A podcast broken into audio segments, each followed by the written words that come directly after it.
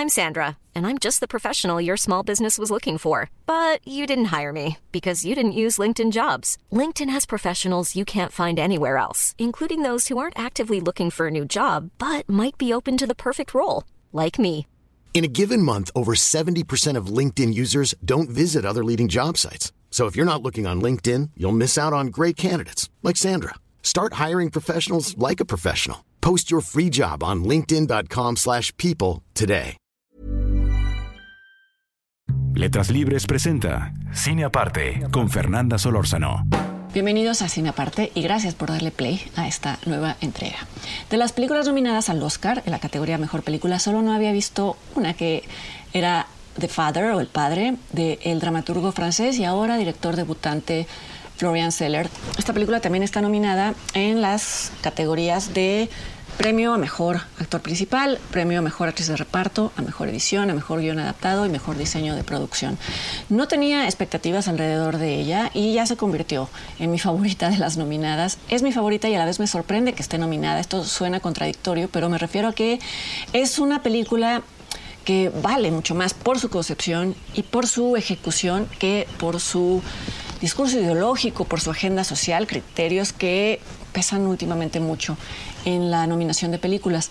Antes de centrarme en ella, en The Father, permítame un breve desahogo sobre esto, sobre cómo cada vez más la selección de películas que hace la Academia de Cine de Hollywood es, eh, es cada vez menos interesante por cumplir esta consigna interna o tácita, eh, la consigna de que sean películas reparadoras, películas edificantes, lo que no siempre se traduce en películas sobresalientes.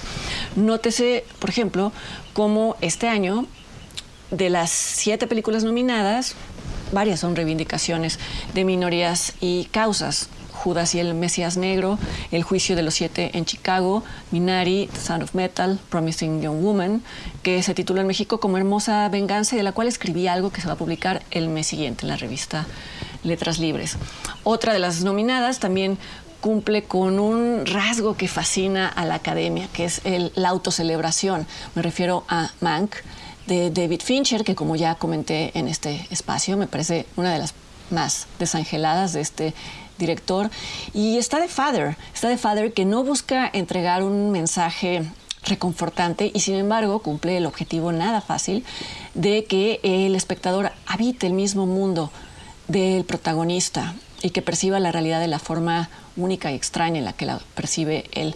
No solo me parece la mejor de las nominadas, sino una de las más potentes y más desafiantes y más conmovedoras películas eh, de las que he visto en los meses recientes. Más que describir la trama, que sería imposible, describo el punto de partida porque justo la película habla de una realidad que no tiene coordenadas fijas, por lo menos para el protagonista.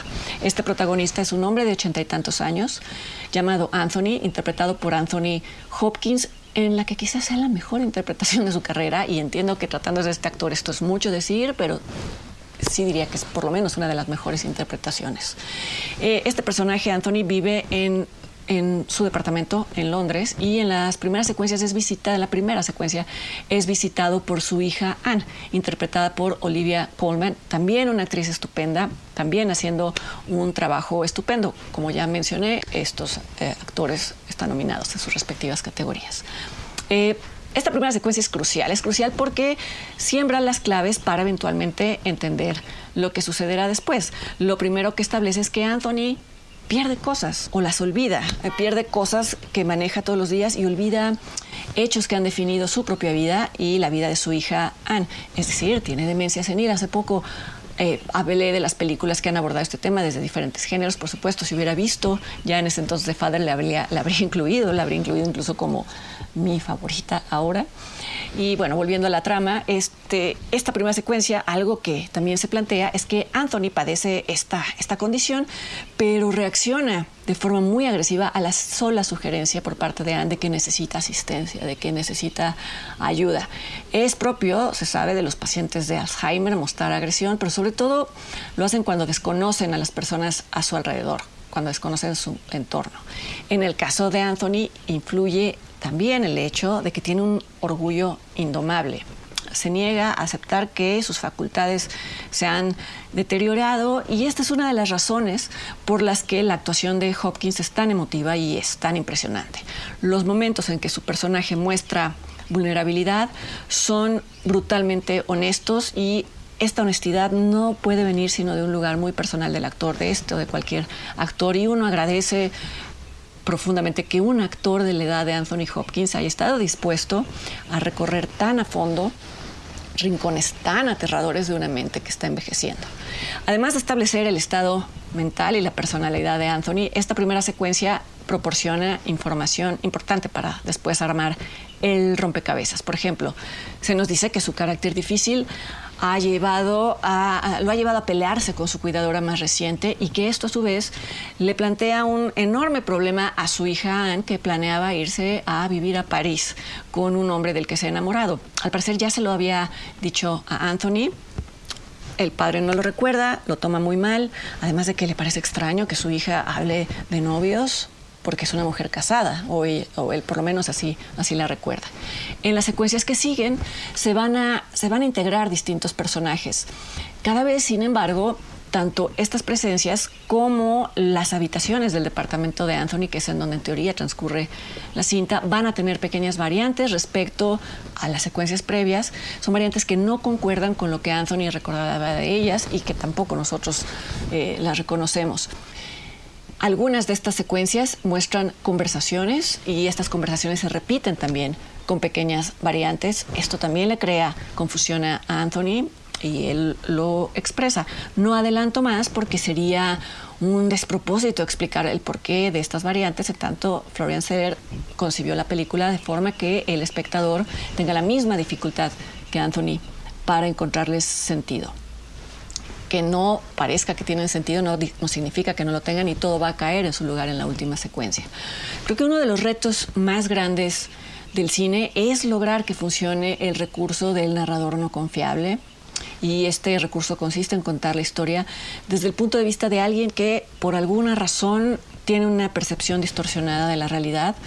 Este recurso funciona mucho mejor en la literatura porque nuestra única referencia suele ser un monólogo, casi siempre en primera persona, escrito sobre el papel. Como el cine, en cambio, permite una representación espacial, entonces el espectador tiene más puntos de referencia para determinar si lo que el personaje dice es producto de su invención o corresponde a la realidad. Es difícil que funcione este recurso en cine, pero por supuesto se ha intentado y, ha funcionado. Es el caso de las muchas películas sobre institutrices que llegan a casas que podrían estar habitadas por fantasmas. Este es una beta del género gótico que, hemos comentado aquí. En The Father, sin embargo, este reto se multiplica porque aquello que le parece anormal al narrador no confiable no es simplemente una presencia, sino es toda su circunstancia, quienes lo rodean, qué lo rodea, incluso su sentido del, tiempo. Y aquí hay, hay que decir que quien adaptó la obra de teatro de Florian Seller fue Christopher Hampton, que es un genio de la adaptación. Fue Hampton quien adaptó para el cine una, una novela que yo hubiera creído inadaptable porque justamente su efecto devastador depende del giro de 180 grados que, que da el punto de vista, me refiero a la novela Atonement o Expiación de Ian McEwan. Hampton obtuvo un Oscar por esta adaptación y también por la adaptación de la novela Las relaciones peligrosas, que fue una película después dirigida, bueno, en ese, dirigida en ese momento por Stephen Frears. Ahora, comprensiblemente, también ha sido nominado por la adaptación de The Father. No, no vi la puesta en escena de la obra, la, que escribió y dirigió Florian Seller, me dicen que es extraordinaria, con Frank Langella en el protagonista, pero creo que no hace falta verla para notar y para admirar el, el enorme y el inmenso trabajo de construcción de punto de vista que hay en esta película. Y en el efecto final también influyen dos, dos, aspectos que también están nominados. Ya mencioné que son la edición y el diseño de producción. ¿Por qué influiría el diseño de producción? Porque como resultado de, de su confusión Anthony y por lo tanto nosotros observamos que los espacios, ya verán cuáles, se van fusionando y a veces son detalles que no se perciben desde la conciencia, sino que van generando un sentido de extrañeza. Cuando al inicio del comentario dije que ninguna de las películas nominadas me parecía extraordinaria, me refería también al hecho de que por lo menos a mí no me generaban el impulso de verlas una segunda o tercera vez, por lo menos no en un corto plazo, cosa que sí me genera The Father. Entonces, solo para apreciar la lógica detrás de un relato que en apariencia no lo tiene, cada visionado permite entenderlo todavía mejor y también por la calidad de sus interpretaciones, las interpretaciones de, Coleman y de, y de, Hopkins. Y es que a veces los relatos de ingeniería muy complejas son relatos fríos, pero en este caso este, esta ingeniería compleja es apenas un soporte para, para el trabajo emocional de los actores podría apostar lo que sea a que The Father no va a ganar el premio a mejor película. Siempre fallo en mis predicciones, pero esta la podría asegurar. No va a ser la ganadora, pero así como ha sucedido con muchas otras que ni siquiera han sido consideradas y que he procurado comentar aquí, The Father ya forma parte de mi lista personal de lo mejor visto en este año, por si esto sirve de recomendación. The Father se estrenó la semana pasada en la Cineteca Nacional y en, en salas de Cinépolis, en las llamadas salas de arte. Ojalá puedan verla y los invito para que me acompañen aquí la siguiente semana a otra entrega de Cine Aparte. Hasta entonces.